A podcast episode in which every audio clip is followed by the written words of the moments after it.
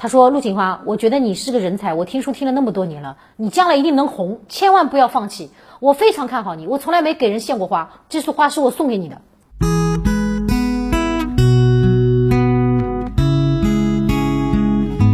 欢迎收听微微的抓马，聆听戏剧人的私房故事，散场后的精彩生活。我是爱聊天的微微。上一个礼拜呢，我和陆锦花聊到了她在工作之后的一些迷茫，还有失落。那个时候呢，她就觉得自己再怎么努力追赶，也不可能成为一匹宝马了。那人啊，都是这样的，在这种境遇下面呢，常常会想到放弃。所以花花也是这个样子，她想过要转行。那她如果离开了平潭，想要去干点什么呢？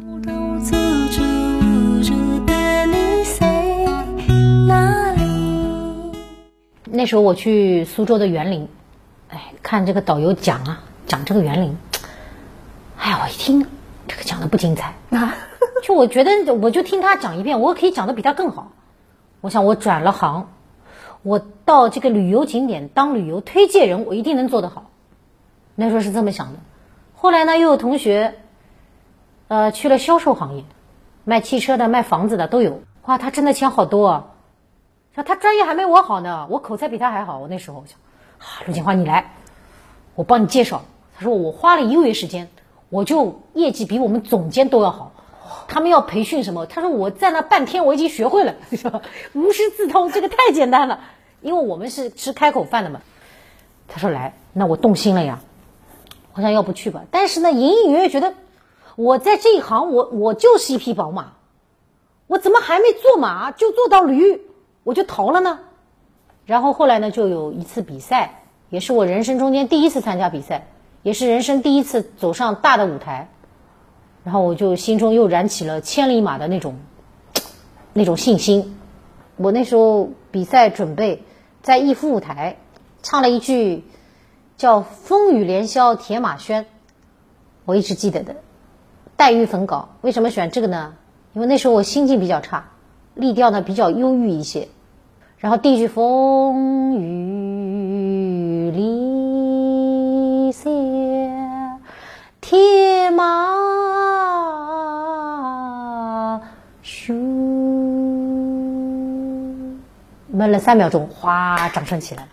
哦，我知道，原来我真的是马，还好没有走啊，我就有自信了。我知道，嗯，这的观众懂得欣赏我，我终于有人明白我的好了。这个一路中间，那么没有人教我，我一个人从听磁带开始，因为那时候我想选择针对性强一点，我希望自己是一个有特点的演员。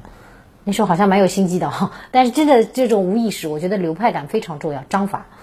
所以呢，就学了立调，立调那时候我没有积淀，因为本来不是主攻立调的，那会儿那时候艺龄也很短，才二十二岁。所以我就从听录音开始，自己记录剧本，然后呢，再开始改剧本、整理剧本，找到适合我的、适合我比赛参赛的这个桥段，然后自己再背，再找搭档。中间呢也出现了搭档不愿意跟我搭的情况，我只能临时再找搭档。啊，还有呢，因为搭档也不大愿意这个多分担一点，就基本上我就就我我一个人在表演，那么就是对于我的难度会更大。中间呢，嗓子也哑了，哑到基本上就话都说不出了。那还怎么比啊？嗯，当然也有人劝我说：“你这样子现在退赛呢，就是你这个啊，陆锦花虽然没有到决赛，但是呢，这个金榜也有陆锦花的传说。但是呢，你比到现在，你如果说再去的话，你这样子会输的，输的话就是不好看嘛。你学不去反而划算。后来我是这么想的：要死要活。”是成是败，就在此一番。我不管怎么样，愿赌服输去呗。但是我不说了嘛，我这个啊，模仿能力挺好。然后呢，虽然哑，有瑕疵，肯定是影响的。但是最终呢，分数依然还不错，还是拿到了评弹金榜十佳，里面是最年轻的演员吧。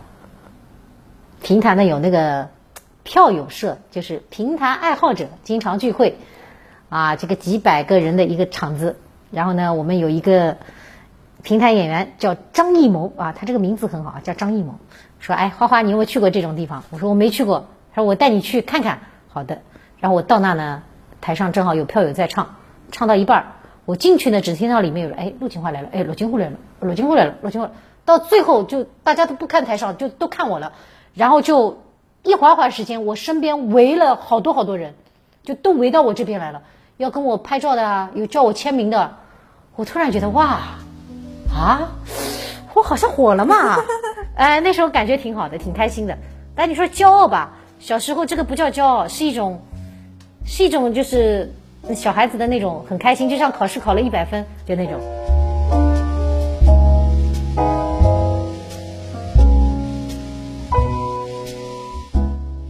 哎，通过评弹金榜的比赛，陆锦花终于又找回了当初那种自信了。我很替他庆幸，还好他没有放弃。那花花也告诉我，其实生活算是给了他不少磨难的，但是他觉得自己。还算是个幸运的人吧，因为花花说，他觉得自己能够到现在还坚守在评弹这个传统艺术里头，不单单是因为他自己本身很努力，有时候呢，他也得到了不少人的帮助，他们呢也会给他加油打气。陆锦花会把这一些人叫做自己的伯乐，当中有一位伯乐啊，我想你肯定猜不到是谁。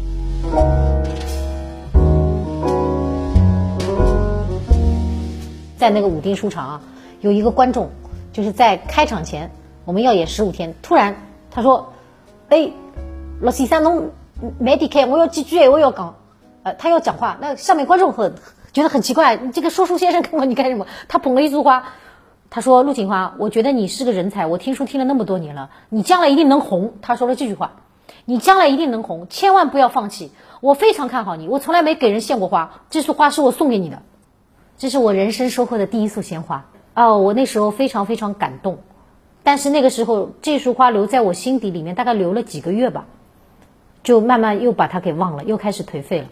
但是直到今天想起来，我觉得这束花已经种在了我的心中，我一直记得这位观众。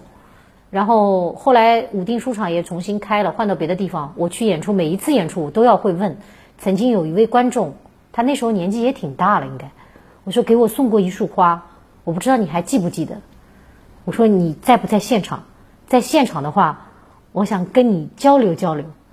我要谢谢他，就给了我心中很大的鼓励。我觉得这也是观众的一个伯乐吧。你想评弹传统艺术很多的都是老年观众，但他们要么不粉你，粉你都是默默无闻的、彬彬有礼的，呃，非常这样默默的支持你的。像他这样的表达的不多，但我看得出他的腼腆，他的这种。这种，哎呀，感觉已经就冲冲破了自己这个底线了，性格的底线，鼓起勇气，哎呀，我非常非常感动。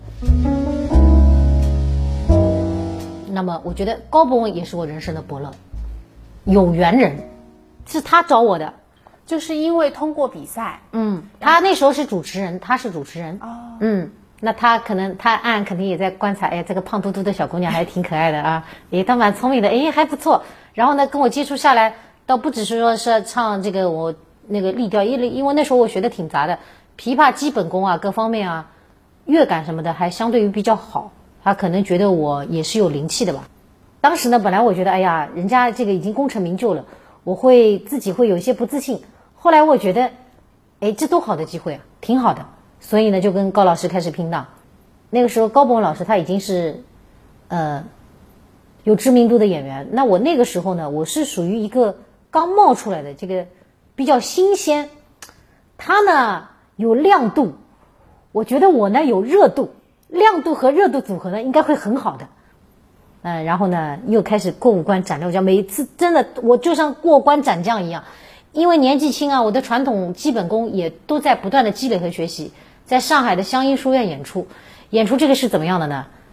就是白天记剧本，啊，晚上呢开始整理。这个剧本，我们两个人的剧本得要这个书啊，重新要，啊，并那个剧本叫啥呢？平台的剧本就叫书啊，我们要剪书，把书给剪一剪，剪得合理一些，还要安排设计唱腔，啊，还要两个人呃对，还要怎么样？然后就开始这么样子演，就是几个月吧，几个月过去以后，我觉得我功力大涨，收获很大，然后票房很好。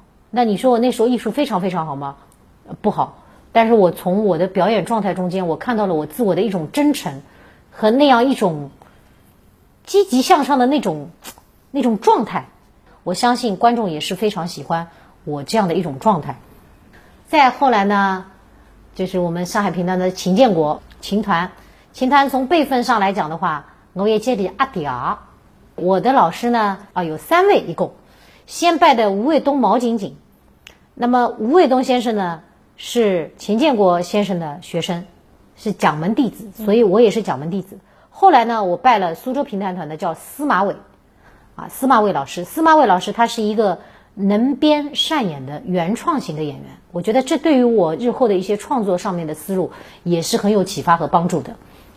那么阿迪儿，哎呀，阿迪儿那时候挺喜欢我的，哎，他对我也也挺严厉的，哎，他嗯这样胖胖的，但是呢他挺凶的，但是呢他非常非常的爱，就是我觉得他的这种这种严厉啊，严厉中是带着慈祥的，虽然他有时会他会对于我的一些。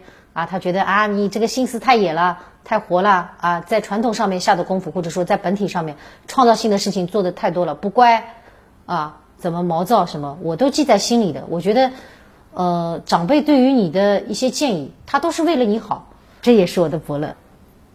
我觉得像我身边的一些伯乐，是在你需要出手，人家出手来帮助你的时候，他就伸出了手。但当你挺好的时候，你有了一定的光环以后，他们这些人从来没有再来找过你，就远远的离去了。假如我记不起来，或许他们从来不会再来，过多的来找我。我觉得这个让我非常非常感动。就有的时候冥冥之中，我觉得我也是一个挺幸运的人。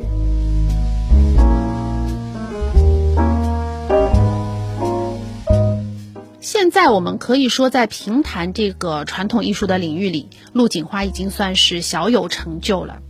那一般来说呢，人们对于在年轻的时候就取得一些成就的人啊，总会有不同的评论。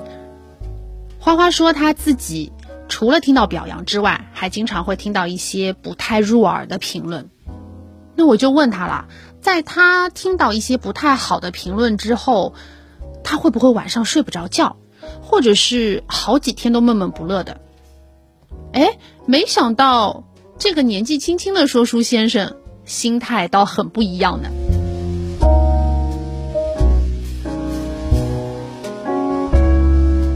我心态很平和，我觉得我所取得的努力都是自己一步一步的脚印，呃，一步步走出来的，我也没有旁门左道。就自己默默的做自己想做的事情，做自己让自己开心的事情，有自己的梦想就去往前面去做吧。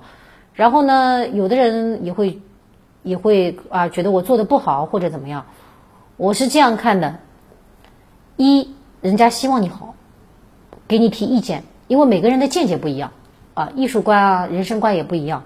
那么有则加勉，无则改之。还有一种呢，他可能他是过过嘴瘾。他说你不好，他可能会哎心里会舒服一点，那我觉得也没什么。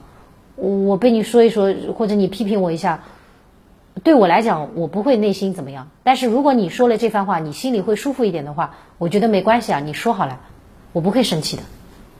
我是这样的，嗯，表扬的也有，但是我不喜欢听言过其实的表扬。嗯，但是我觉得。我的情怀倒没有那么单一，说我非得成为一个怎么样怎么样的艺术家，没有。嗯，我就是想做，能够有一些作品，能够当代有人能欣赏，有市场，然后有人觉得哎挺好的，还有人学我这么唱。我觉得你想做快乐的艺术家。哎，对对对对，就大家一起快快乐乐的，精神世界，我觉得是最最重要的吧。然后呢，这个艺术的表达就是按照自己的心性。我觉得只要能够感染人，我希望我的这种共鸣感能够带给有缘人，他也能引起共鸣。然后我这插播一个啊，刚刚我给微微唱了一首我写给外婆的歌，她听哭了，她哭了，我笑了，我很开心啊，说明我能感动到她了。那我觉得这个就是一种艺术的感染力。我相信这一首歌，我我是随手唱的啊，这个。他应该会记得蛮久的时间，因为这样面对面单独的这种感动，所以我觉得艺术有的时候就是生活有一地的鸡毛，也有很多的无奈，那么我们在满足柴米油盐的同时，希望艺术能够照进一道光，希望这道光能够留在你的心里，留的时间长一点。哪怕你在艰难困苦的时候，想起那一道光，心中还能有美好。小伙站路俺不小，小伙飞走俺不又笑了，小伙飞走俺不又笑了，笑着笑着俺不老了，笑着笑着俺不走了。小伙为走，俺不自怜。